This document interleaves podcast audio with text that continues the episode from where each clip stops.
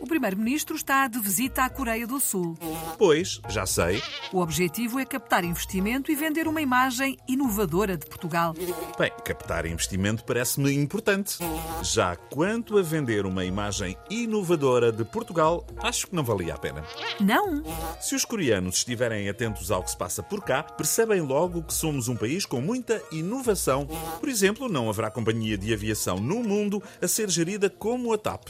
Acho que até é inovação a mais.